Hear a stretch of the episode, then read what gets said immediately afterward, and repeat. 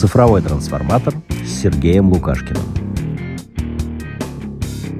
Всем привет, меня зовут Сергей Лукашкин, я эксперт по цифровой трансформации, занимаюсь внедрением цифровых технологий, делаю цифровые проекты. Сегодняшний выпуск особенно понравится предпринимателям и продукт-менеджерам, ведь он посвящен использованию искусственного интеллекта в бизнесе. Тема обширная, поэтому немного сузим ее и акцент сделаем на компьютерное зрение. Наш гость сегодня Данил Лисоводский, эксперт по применению искусственного интеллекта в бизнесе, серийный предприниматель, спикер и адвайзер. Данил руководил десятками проектов по искусственному интеллекту. Многие из них — это мировые проекты с крупными брендами. Данил, привет. Привет. Привет, Сергей. Ну что, давай начнем с базы. Давай начнем с а, простых вещей и поговорим о том, что такое компьютерное зрение, зачем вообще бизнес внедряет эту технологию — и потом обсудим, как это применяется. Да, давай.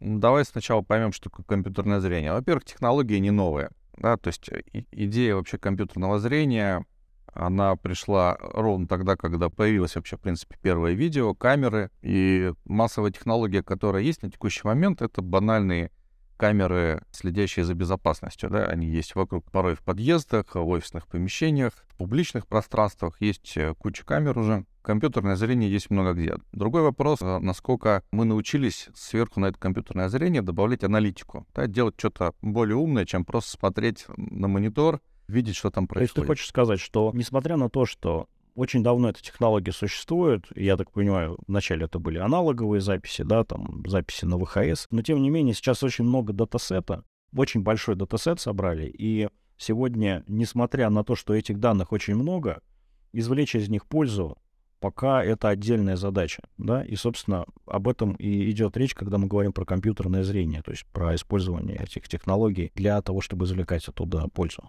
Да, да, именно так. Тут что происходит? То есть с точки зрения сохранения данных, ну, как бы все понятно. Действительно, раньше были пленки, сейчас это цифра. Ну, здесь как бы все довольно прямолинейно. То есть объемы хранения увеличиваются, потому что стоимость его удешевляется, то есть ты можешь хранить больше. Но ведь самое интересное, это как раз лежит на стороне аналитики. Аналитика у нас тесно связана с развитием процессоров, на самом деле, потому что все это надо, компьютерная мощность нужна, вычислительная. Вот. А у нас последние годы очень здорово стали развиваться GPU. Конкретно компания там NVIDIA, например, да, как, в общем, практически является монополистом на этом рынке.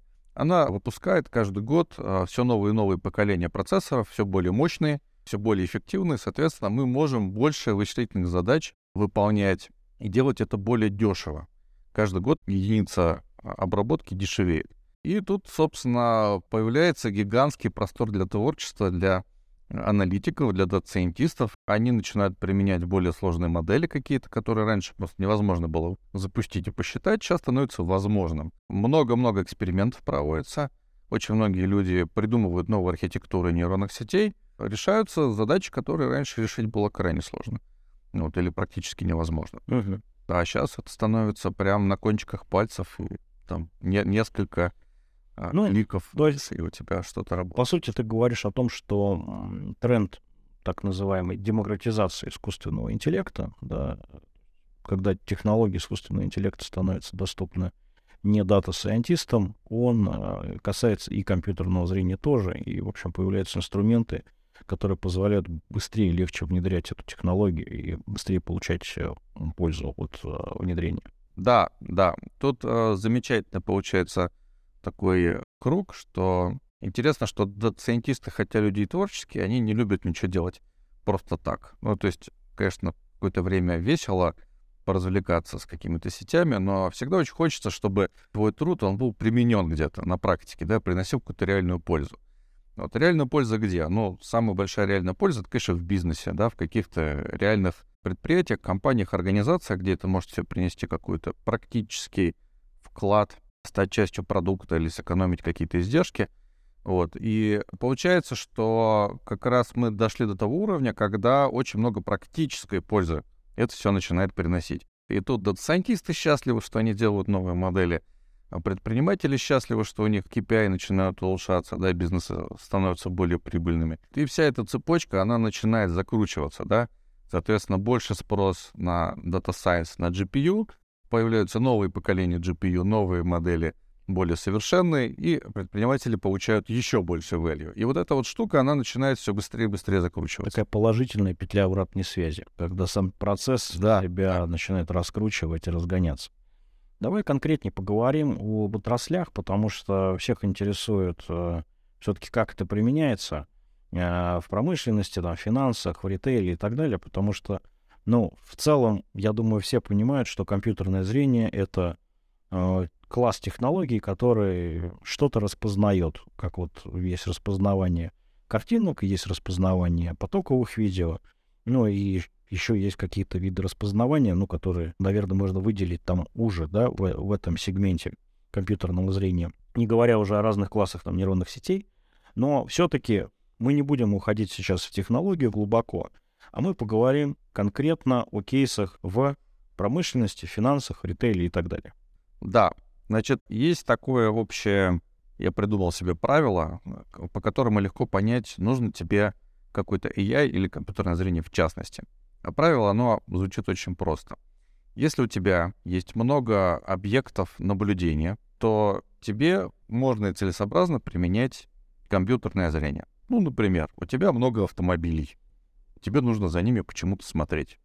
Или у тебя много людей, или у тебя много зданий, тебе нужно смотреть. То есть, у тебя, Да. то есть ты говоришь не то, что у тебя большой датасет, а то, что у тебя есть много каких-то ассетов, да, или объектов, и именно тогда, скорее всего, эта э, технология принесет большую пользу, и ты по- как бизнес получишь ощутимую value.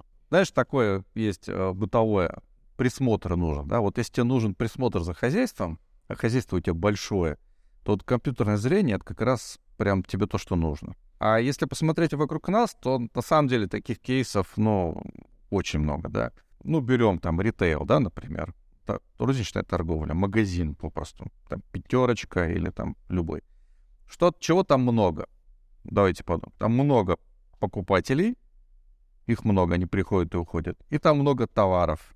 Вот как бы то, зачем надо наблюдать. Соответственно, у тебя получаются кейсы, где ты анализируешь поведение покупателей, как они входят, как они выходят, где они останавливаются, у каких полок, у каких товаров, да, как они расплачиваются, как они взаимодействуют, где пробки образуются в магазине, а где, наоборот, никто не заходит, да. Вот ты смотришь, как, как эти объекты существуют в твоей среде. И товары, соответственно, ты мониторишь. Пустые полки, занятые полки. Товары там, где нужно, или там, где не нужно. Да, покупают эти товары или не покупают эти товары. С браком или без брака. Все, вот как бы ты мониторишь объекты товары. Есть забавная история про умные ценники. Это вот такая довольно утилитарная вещь, э, когда вешают маленькие такие экранчики возле товара э, на жидких чернилах обычно, которые обновляются там по Bluetooth. Вроде бы классная технология, можно ценники менять там хоть каждую секунду, да, ну, посылаешь что-то сигнал и можешь в течение дня поменять несколько раз цену и этим самым увеличивать чек. Там есть несколько препятствий. Одно из них то, что это, в принципе, дорого стоит оборудовать все это, менять. Самое смешное, то, что люди часто эти ценники зачем-то утаскивают домой. Почему- Почему-то они эти ценники таскают. Вот, и поэтому как бы тоже нужен присмотр. Но мой вопрос в другом. Когда и почему вот эта технология начинает окупаться? Потому что есть классные технологии, такие как вот э, технологии интернета вещей, но они часто упираются в стоимость.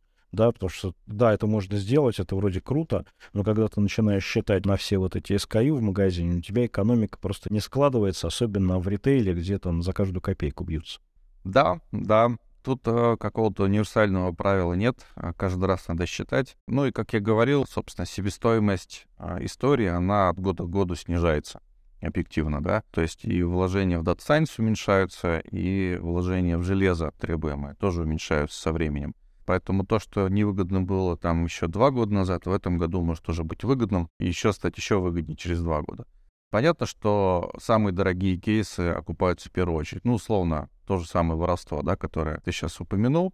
То есть можно точно так же трекать и такие случаи, но обычно, давайте представим реальный магазин, для этого есть какой-то отдельно выделенный человек, который сидит, значит, там и в камеры наблюдения смотрит, сразу в несколько должен смотреть, по идее. Вот. Если кто-то там что-то куда-то вытаскивает, он, значит, должен бежать и хватать за руку. Ну, на практике, конечно, далеко не так. Вот. Я помню забавный случай, не буду называть название корпорации, это одна из ведущих корпораций, производящих электронику вообще в мире, и промышленную электронику в том числе. Это ее лаборатория лаборатория этой компании, огромное здание, инновационное, стекло, там все просто вообще мега. Фасилити такое, значит, мы заходим, и меня, значит, проводят, показывают э, всякие диковинные шоурумы, где у них там инновационные девайсы выставлены. Я восторгаюсь, как все замечательно, значит, тут и тут такое, интернет вещей, тут какие датчики замечательные. И мы идем по коридору, я вижу комнатка как раз человека для видеонаблюдения. То есть небольшая коморка, в которой ну, примерно экранов 30 расположены. И, собственно, эти экраны, они осуществляют наблюдение, ну, это видеокамеры, расставленные по всему этому зданию, ну, потому что, понятно, инновационная лаборатория, конечно, требует безопасности, чтобы никто не проник и ничего там не уволок, да, какие-то конкуренты. Значит, там порядка 30 камер вокруг и внутри здания, эти мониторы, где осуществляется видеонаблюдение. Внимание, человека там нет. То есть камеры есть, мониторы есть, а наблюдателя нету.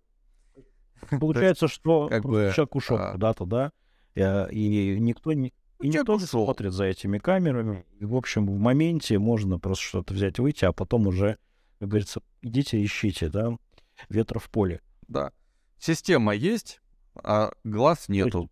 Вот, и, и все. Вот тебе как бы человеческий фактор не работает. Да, я как раз хотел сказать, что вот да, данный момент. Может быть невнимателен, может отвлечься. Он, в общем, детектирует, скорее всего, гораздо меньшее количество инцидентов, чем хорошо обученный искусственный интеллект, который, конечно же, нужно обучить. И да, такие смешные случаи бывают, как такое комодити, да, что-то такое из прошлого времени, что никак не получается заменить по каким-то, может быть, бюрократическим даже причинам, а не бизнесовым. Окей, Забавно. Да, ну и, собственно, в ритейле это то же самое. То есть э, воровство, ну, в некоторых странах, например, оно может принимать э, довольно большие масштабы. Ну, там бизнес мерится, но фактически это составная часть издержек. Ну, насколько мне известно, в некоторых странах объем этого дела настолько большой, что, в принципе, ну, за месяц можно отбить систему наблюдения компьютерного зрения, которая за этим мониторит. То есть получается, что для порядочного человека такие вещи, может быть, незаметные и непонятные, они на больших крупных системах могут показать очень быстро эффект, просто потому что этого много, а система компьютерного зрения, она не умеет распознавать вот эти странные действия, да, которые нетипичны для человека, который просто покупает. Да, это немножко негативный пример. Я могу позитивный пример э, да. привести. Как увеличить выручку магазина. Если ты не знаешь, как у тебя двигаются люди по магазину, ну, как бы ты расставишь товары по магазину, ну, тем способом, как сказать, ну, как вот тебе на душу положил Бог, да? Вот, а, соответственно, если ты точно знаешь маршрут движения людей, у тебя есть определенные задачи по продажам тех или иных товаров, то есть ты знаешь, там, что-то у тебя там больше, что-то меньше, где-то маржинальность выше, где-то ниже, Соответственно, у тебя появляется рычаг, как ты можешь там на несколько процентов поднять маржинальность низкомаржинального розничного бизнеса. Просто за счет того, что ты переложишь товары таким образом, чтобы более маржинальные товары лежали вдоль более частотного маршрута твоих посетителей. Банально, да, и, и, или там какие-то цепочки сложить, или то, что плохо уходит, положить, да, тоже на пути, там, где они чаще ходят, и, соответственно, продать тот товар, который тебе нужно почему-то опустошить склады. И это делается просто вот как бы, ну, это data-driven decisions, да, то есть не, не то, что ты выдумываешь что-то, а у тебя есть объективные цифры. Здесь ходят на 10% чаще. Все, кладем сюда. Mm-hmm. То есть это как бы такой умный мерчендайзинг, да? Ну, он сам по себе умный мерчендайзинг, потому что там очень много хитростей э, и по разным отраслям ритейла свои фишки, да, в продуктовых магазинах заходишь, там сразу почему-то бананы, фрукты лежат вот, которые стоят, в общем-то, как бы вроде бы недорого, да, и вроде хочется их взять, ну и так далее. На кассе там же лежат какие-то мелочи, и вот э, весь этот комплекс мер, он позволяет для тех, кто управляет сетью, принимать э, какие-то решения по раскладке товара. Ну, не обязательно вот да, такие очевидные, как ты сказал. Я, я понимаю, что там э, глубоко мы сейчас лезть не будем. Но, тем не менее, получается, что мы уже обсудили два кейса. Это просто наблюдение и детектирование каких-то инцидентов, там, ну, воровство или что, что-то кто-то разбил. Вот, второе, это э, уже умная аналитика, то есть, по сути, такой майнинг потоков людей. И, наверное, третье, это какие-то могут быть инсайты, э, связанные с анализом чеков, да, то, что называется анализом продуктовой корзины когда по огромному массиву чеков можно просто найти закономерности, которые а, человек с помощью там даже хорошей продвинутой статистики, может быть, сразу не найдет. Да, да, это все тоже в плюс. И сейчас же появляются еще новые форматы, новые форматы торговли, когда там вообще нет кассира. То есть это магазин, который ты увешиваешь камерами компьютерного зрения, которые трекают все, что ты делаешь. То есть ты заходишь, набираешь товары себе в корзинку, подходишь к терминалу, тебе больше ничего делать не надо. Магазин знает, что ты уже положил в корзинку. Ты просто прикладываешь банковскую карту и выходишь из магазина. То есть кассира нету просто как такового. Это тоже результат компьютерного зрения. Такие магазины уже существуют, они функционируют. Это становится реальностью. И вот буквально пару дней назад я видел, тоже мне очень понравилось, столовая с компьютерным зрением, где вместо кассира тоже, собственно, камера — то есть ты подходишь, под камеру ставишь э, поднос с едой, прикладываешь карту или там телефон, и все, идешь дальше. Это все, у тебя очереди нету. То есть у тебя нет очереди на кассе, потому что это очень важно там для, для школ, например, да, для столовых, где всегда много людей там, или там, допустим, какое-то производство, да, и тоже люди приходят на обед, какой-то очень узкий промежуток времени. Ну, ты ставишь такие кассы, ты убираешь очереди. А почему, например, на производстве это может быть важно? Потому что если люди задержатся на обеде, они не поработают. Да, это, соответственно, ты зря заплатил зарплату, потому что они сидят в столовой вместо того, чтобы выполнять свои обязанности. То есть это все влияет на экономику. Окей. Okay. Следующий уровень этой технологии, когда не только будут распознавать, но еще будут что-то говорить приятное конкретному человеку, персонализированно.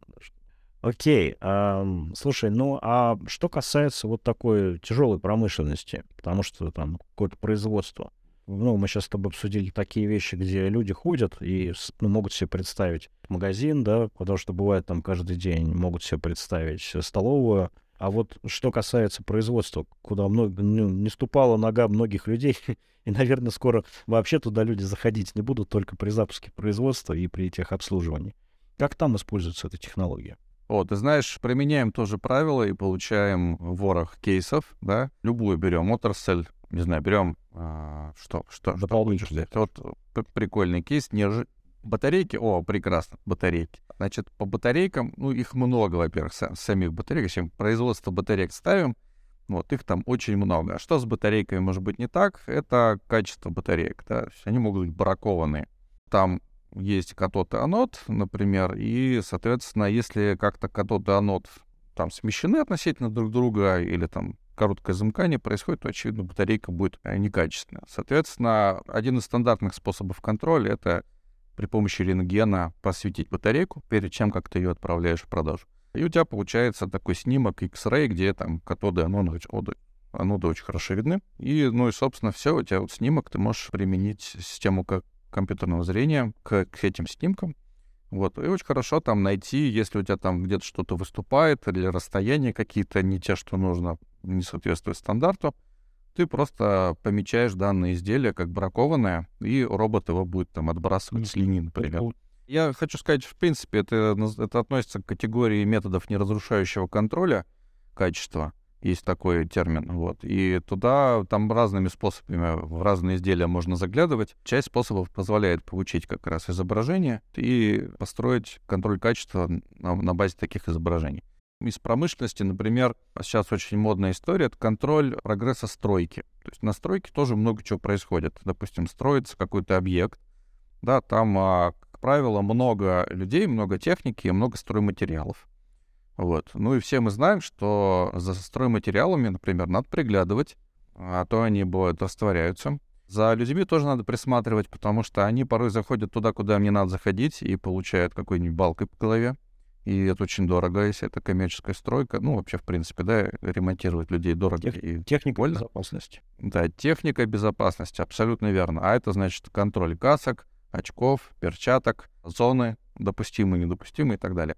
Из очень крутых кейсов, которые я недавно видел, мне, мне очень понравилась концепция, это объединение идеи метавселенной и такого интеллектуального тоже компьютерного зрения как раз в стройке. Представляем себе экскаватор, который работает на какой-то площадке. Не, не, не где-то там, а, допустим, в городе. И он работает в непосредственной близости от линии электропередач, к примеру. Соответственно, ну, в принципе, технически задеть эту линию электропередач нет никакой сложности, да, потому что он работает прямо вот здесь. Он, он может технически снести там и навредить городу. Значит, идея такая, что в виртуальной вселенной отрисовывается, собственно, вот это 3D-пространство, в котором он работает, и выделяется зона, где он может работать, и где не может работать. Потом эта модель накладывается на реальный мир, добавляется компьютерное зрение и добавляется система управления к экскаватору. И когда все это объединяется, получается такая штука, что водитель экскаватора не может заехать просто туда, куда ему не разрешено. Он физически не может этого сделать. Очень круто развиваются все темы, связанные с э, коптерами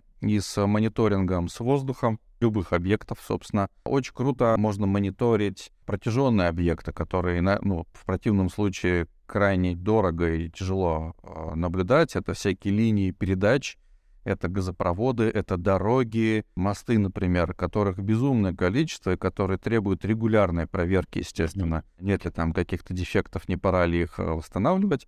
Это тоже очень дорогая история. Они все где-то там расположены, и команду инженеров посылать к каждому мосту, это, ну, такая история. Дешево, и он не все увидит, потому что а, они, когда ходят под мостами, там в некоторых мостах, не во всех, есть э, внутри специальные такие оборудованные дорожки, что ли, да, я не знаю, как они правильно называются, но ты все равно не можешь увидеть все элементы конструкции. Это, видимо, надо ходить тоже с каким-то зеркалом, тоже с какими-то камерами, какими-то специальными, в общем, приспособлениями, чтобы это смотреть. А тут коптер, он, в принципе, может все это облететь, посмотреть.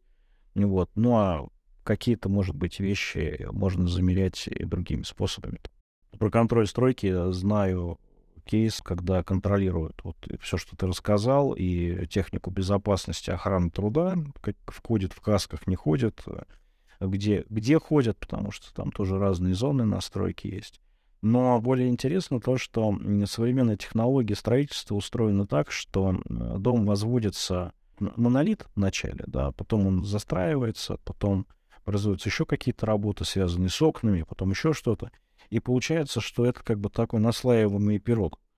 И компьютерное зрение позволяет не просто смотреть за, контролировать, как, как строится дом, да, а еще и смотреть, правильно ли выполняются все этапы согласно вот этой технологии, потому что у бетон должен набрать прочность, ну и так далее. То есть более сложное не просто наблюдение за процессом, да, а наблюдение за, за разными процессами. И потом ребята двинулись дальше, но я как это, на застройщика называть, наверное, не буду. И они рассказывают, что они контролируют еще и отделку внутри. То есть они заходят с камерой, и человек проходит, снимает, и потом эти снимки анализируются. Э, отделку, технику, ну, то есть там забыли поставить, не знаю, унитаз, да, жильцы заехали, и кто-то, ну, может, не забыли, да, его там нет. Или нет плиты, которая должна быть. А люди заехали в расчете на то, что уже можно хоть как-то жить, и вот такие случаи, они происходят. И чтобы этого не было, есть такой вот визуальный контроль с помощью объективных средств. Когда ты с помощью телефона человек снимает, и он не может написать в отчете что-то другое, потому что искусственный интеллект скажет, эй, подожди, где, где этот унитаз -то? В общем, компьютерное зрение давно уже проникло в нашу жизнь и позволяет контролировать качество процессов э, в производстве и качество процессов настройки. В медицине компьютерное зрение нашло просто колоссальное количество применений. А, не секрет, что качество оценки всяческих снимков медицинских было очень невысоким. Те исследования, которые проводились, они показывали, что точность аутсорсинга, когда ты вот эти картинки отдаешь на аутсорсинг каким-то докторам на проверку, вот а, точность диагнозов, поставленных по, так, по таким а, бизнес-моделям, это 70-80% ужасная точность для отрасли, где ошибка, в общем, напрямую связана с э, длительностью жизни. Уже на текущий момент ряд моделей компьютерного зрения в healthcare дает выше, чем 90%, а некоторые дают 99%. Есть такие модели. То есть по, по некоторым заболеваниям машина работает сильно точнее, и сильно безопаснее, чем человек. Ну вот, и это, конечно, колоссальный прорыв. Я, я уж не говорю про стоимость, что стоимость транзакции гораздо дешевле, да, чем если это человек обрабатывает. И что скорость реакции гораздо выше, что в healthcare крайне важно это быстро, да, продиагностировать и начать принимать меры. То есть ты можешь на более ранних стадиях начинать реагировать. Ну, это касается не только онкологии, я думаю, вот, это а... касается, может, и переломов, и каких-то болезней, связанных с суставами, с позвоночником и так далее. То есть э, там часто непонятно, в чем причина, пока не сделаешь снимок. И, а без этого можно просто человеку испортить здоровье. Именно поэтому да. Это, это очень важная вот. история про HSK и компьютер vision. Вот. И там возникают совершенно новые модели вообще работы докторов и хирургов, например, а, когда, а, ну, сейчас известно, для того, чтобы увидеть результат, ну, требуется, то есть ты, там, допустим, компьютерная томография, да, ты пришел, ну, как бы какое-то время нужно, прежде чем там снимок будет готов, там файлы и так далее. Сейчас делают системы в реальном времени все это создается. То есть это там же огромные массивы данных, но тем не менее удается за счет объема вычислительной мощности человек пришел, и ты, и доктор в реальном, вот он, у него прием, и прямо сейчас он может э, сделать полную диагностику в 3D человеку увидеть, что там внутри происходит, и, соответственно, прямо сейчас принять решение. То есть нету разрыва вот, так, вот этого, на что там доктор сказал, сходи, иди снимок, ты там пошел куда-то, там тебе его сделали, ты его взял, понес к доктору, и, все, и между этим там еще месяц. А тебе сказали, что, знаете, рентген сегодня не вот, работает, а... приходите завтра. Вот. Особенно, знаешь, я мечтаю, да. когда ты придешь к стоматологу, а он такой, не идите там к рентгену, потому что есть операция, когда люди бегают из стоматологического кабинета в рентген по 3-4 раза, чтобы все-таки понять, все правильно или нет. То есть, ну, не видно просто, что там это все. А внутри он как бы не, не всегда может просто понять до конца, ли он там что-то куда-то засунул, или что-нибудь открутил, или все, все ли он там выдрал. И вот а, это было бы очень круто, когда врач э, смог бы сразу смотреть на рентген и тут же там делать а, все эти манипуляции необходимые. Не приходилось бы бегать и там и, знаешь, по, несколько раз из одного места в другое с открытым ртом. Да, я хотел сказать, что ров- ровно сейчас происходит вот эта революция в healthcare, когда это становится возможным. Вот. Плюс какие-то неочевидные кейсы на самом деле происходят. Наблюдение за а, поведением людей, например, оно тоже позволяет выявить какие-то сложности. Например, если люди пожилые, да, то как бы неплохо бы, ну, и ты начинаешь беспокоиться, да, про их самочувствие. Известный факт, что много пожилых людей а, умирают, потому что, ну, они упадают, да, и не могут подняться, и дальше начинают всякие уже последствия вот этих падений. Вот, и они не могут там позвонить, сообщить об этом.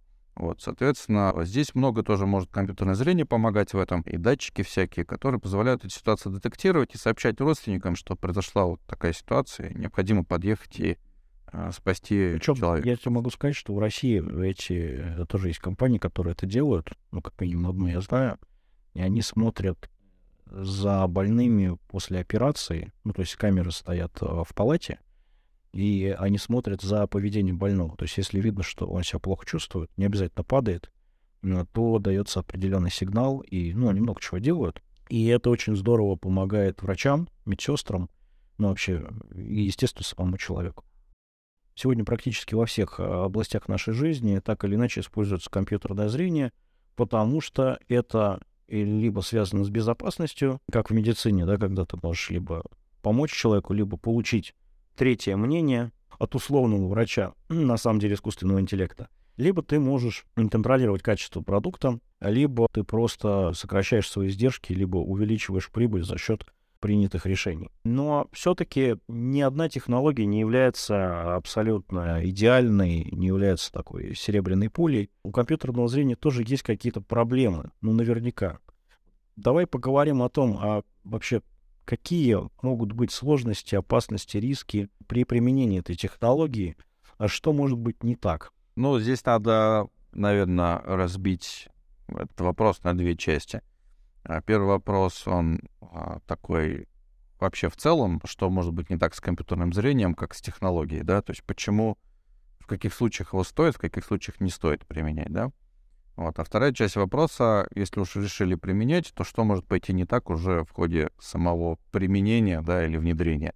Почему в некоторых случаях система компьютерного зрения не применяется? Ну, например, по соображениям privacy, да, то есть каких-то ли, личных данных, а, информации о личной жизни. Соответственно, если это ценно и важно для какого-то сообщества или организации, то очевидно, что такая технология применяться не будет. То есть если члены этого сообщества считают, что они не хотели бы, чтобы информация об их личной жизни где-то была записана, проанализирована, потом использована, возможно, вот, соответственно, ну, очевидно, что это шоу-стоппер, и эта технология просто, в принципе, не будет использована. Что на самом деле существует в ряде стран, в ряде регионов, действительно есть такие ограничения, вплоть до законодательных, что не применяется такая технология. Ну, потому что объективно, попав на запись, это очень такая информация ценная, как мы выяснили, и много чего из него можно извлечь. Соответственно, если говорить про сами проекты, а, которые идут, то, конечно, пойти может там что-то не так очень большим количеством способов. Сейчас технологии, на мой взгляд, находятся на такой, на, на второй фазе э, созревания, то есть они еще далеки до зрелости, но они уже растут и приближаются к этому. Например, если ты хочешь отслеживать объекты, появляющиеся на камеры, то до сих пор еще важно освещение сцены, понимание типа камеры, да, сбор датасетов релевантных и так далее. То есть у тебя камера привязана к локации, к свету, к типу камеры и так далее, к разрешению в том числе. Ну, в идеале хотелось бы, чтобы такой привязки не было, и мы только к этому идем. Да, если говорить про будущее, в будущем, конечно, нейронные сети будут в ту сторону развиваться, что, ну, будет уже неважно, какое освещение, например, день, ночь, там, лампа и так далее. А не будет важно, какая камера это снимает и там во что человек одет, она сможет от, отслеживать человека. Вот сейчас мы пока еще не дошли до этого состояния. Соответственно, вопрос в сборе датасетов. То есть надо учить, и искусственный интеллект нужно учить, а как ребенка учат в школе, как его зрение, мозг тоже учится воспринимать, классифицировать объекты, так и искусственный интеллект нужно учить на примерах. Эти примеры нужно собрать, ему показать. Если примеров нет, то ничего не получится. Вот, и примеров должно быть достаточное количество, они должны быть достаточно разнообразны, потому что если ты что-то не показал, оно знать не будет. Если ты не показывал ему грузовики этому искусственному интеллекту, он не будет знать, что такое грузовики, и не сможет их выделять. И сложность в том, что, ну, это основная сложность, это сбор датасета, я бы сказал, на текущий момент. Достаточно разнообразного, с какими-то угловыми кейсами. И когда ты это собрал и обучил сеть, нужно очень хорошо закрепить камеру, убедиться, что, чтобы она никуда не уехала у тебя, никто ее не подвинул, убедиться, что условия освещения не меняются, а именно те, которые были при обучении. То есть ламп, лампу, например, нельзя менять если у тебя была лампа одного типа, которая там постоянно светит, а потом ты берешь там лампочку, меняешь на, на обычную, она будет мерцать на 50 герцах, она мерцает, у тебя все время, значит, будет раз. Да, на камеру, на камере будет видно. Все, у тебя все сломалось. Сам будет видно на камере. Да. Слушай, я, прикольная история про, э, про банкоматы. Многие банки пытались учить банкоматы распознавать людей по лицу несколько лет назад и столкнулись просто с тем, что банкоматы все настолько, ну, их вроде бы ограниченное количество моделей, да, этих банкоматов, они все известны. Но, тем не менее, как бы туда камера э, не всегда встроена изначально, ее надо как-то встроить отдельно, то есть это не родная камера. И получалось, что из-за того, что банкоматы стоят в разных местах, как раз разное освещение, Э, иногда просто ничего не видно, потому что какая-то картинка очень мутная, серая, ребит, потому что мало света, ну, то есть не хватает просто освещения и так далее. И на долгое время от этого, от этой технологии ну, как бы отказывались, то есть пытались внедрять. Хотя сейчас я так понимаю, что с этим как раз разобрались, ну, в целом в комплексе. То есть прошло там года три, наверное, четыре даже, наверное, и э, это стало внедряться. Но вообще это использовалось там исключительно для какой-то безопасности, и то не, не во всех устройствах, потому что эти данные надо где-то хранить.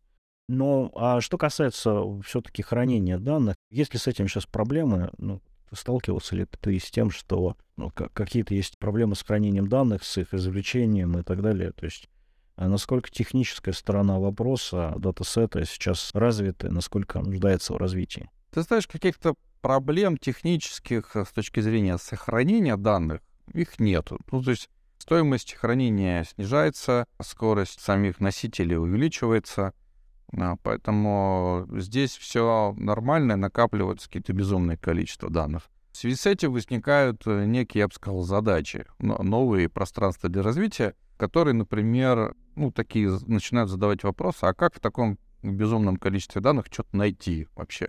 Ну, у тебя записан миллион часов видео какого-то, ты там записал происходящее на вокзале, например.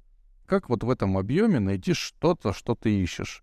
Причем зачастую ты не знаешь, что ты будешь искать. То есть ты когда проектируешь систему, ее строишь, ты не знаешь, что ты будешь искать человека с собакой или человека в синей куртке, да, то есть заранее это неизвестно. Вот такие вопросы начинают задаваться, то есть как в гигантских архивах, что с ними такое можно сделать, как применить искусственный интеллект, что там быстро искать. Или выявить э, то, что раньше там не выявляли. То есть пройтись по старым архивам, а, найти там какие-то инсайты полезные. Mm. Вот такого рода задачи, они возникают, вот они очень интересны.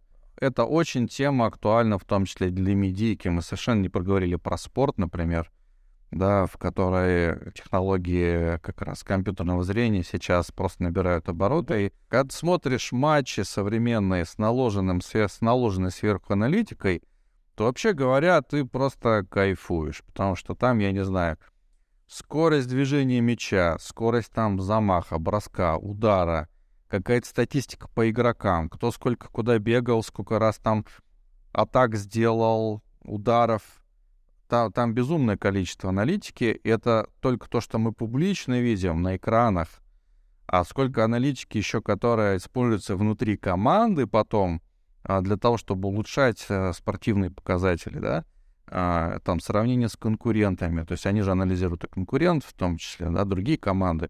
Ищут там какие-то инсайты. То есть с точки зрения как раз применения компьютерного зрения в спорте — это, вообще говоря, безумная вещь. И даже если пойти на более бытовой уровень, не профессиональный спорт, а обычный, то все равно для самого себя очень классно мониторить что-то. Например, ты играешь в теннис, да, ты можешь поставить телефон, да, включить приложение, камеру, соответственно, и эта штука посчитает количество, там, счет может посчитать, да, она может посчитать, а, подсказать тебе движения какие-то, ну и так далее. То есть любая аналитика, которая попадет на камеру, ты потом ей можешь воспользоваться для улучшения собственной техники, да, то есть и добиваться лучших результатов.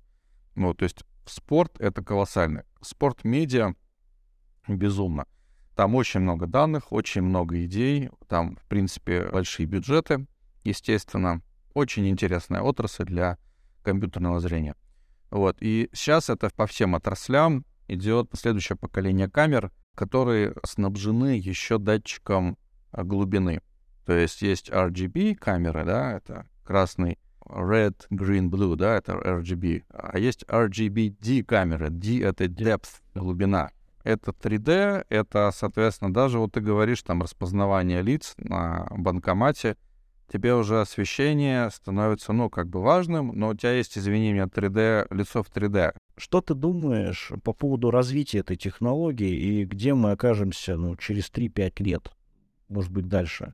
Куда эта дорожка нас заведет? Не окажется ли, что люди оказались совершенно не нужны при таком развитии компьютерного зрения. Там врачей всех, не знаю, выгнали, строители тоже превратились в роботов, а и, в общем, искусственный интеллект, как, как многие говорят, захватил мир и им правит, и нам ничего не осталось. Или у нас ждут какие-то другие перспективы? Ну, тут можно разными глазами смотреть на, на будущее, да. Я попробую несколько шапок поменять в ходе этого разговора. Значит, если смотреть с точки зрения обывателя, то а, будущее станет более безопасным, более здоровым, более быстрым, я думаю, что в ряде вещей, в ряде, в ряде отраслей, как в магазинах, наконец-таки, я думаю, вообще без кассиров мы сможем закупаться.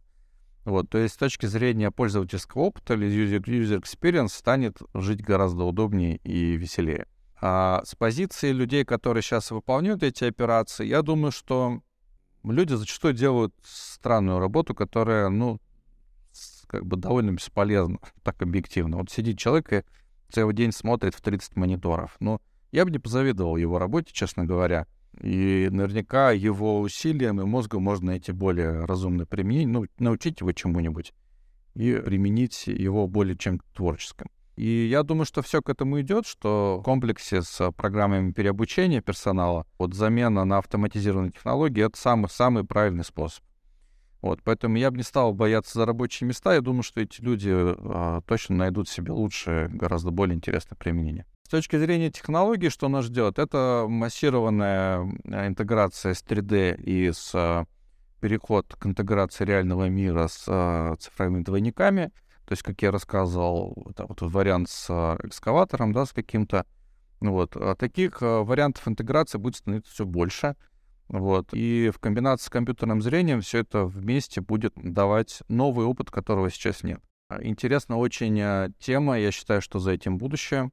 И мы об этом поговорим отдельно в секции про чат GPT и про вот conversation всей истории.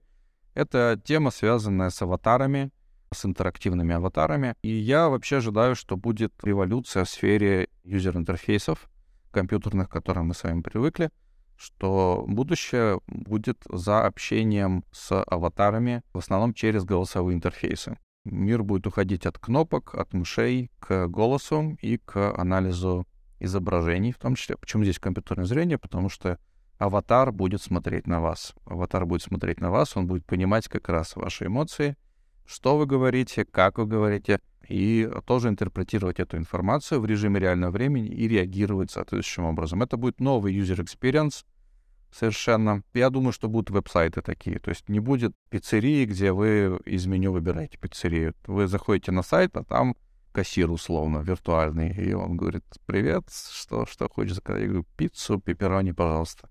Большую или маленькую? Большую. И, пожалуйста, пиво еще.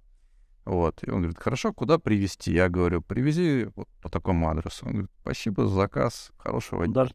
И все. То есть я, я ничего не нажимаю. Я поговорил 30 секунд, и пиццу мне даже привезли. говорить после первой авторизации, говорит, привет, Данил, как тебе, как обычно.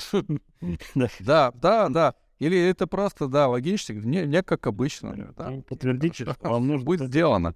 Это как раз будущее, но оно не такое далекое будущее. То есть компания NVIDIA сейчас готовит к выпуску фреймворк, который называется Tokyo, который как раз вот эту технологию сделает доступной. Она сейчас находится в Early Access, а, уже через несколько месяцев она станет паблик. И а, мы станем с вами уже в этом году станем свидетелями а, первых вот этих вот проектов, построенных на этой технологии. Большое тебе спасибо. Спасибо тебе за интересные классные кейсы.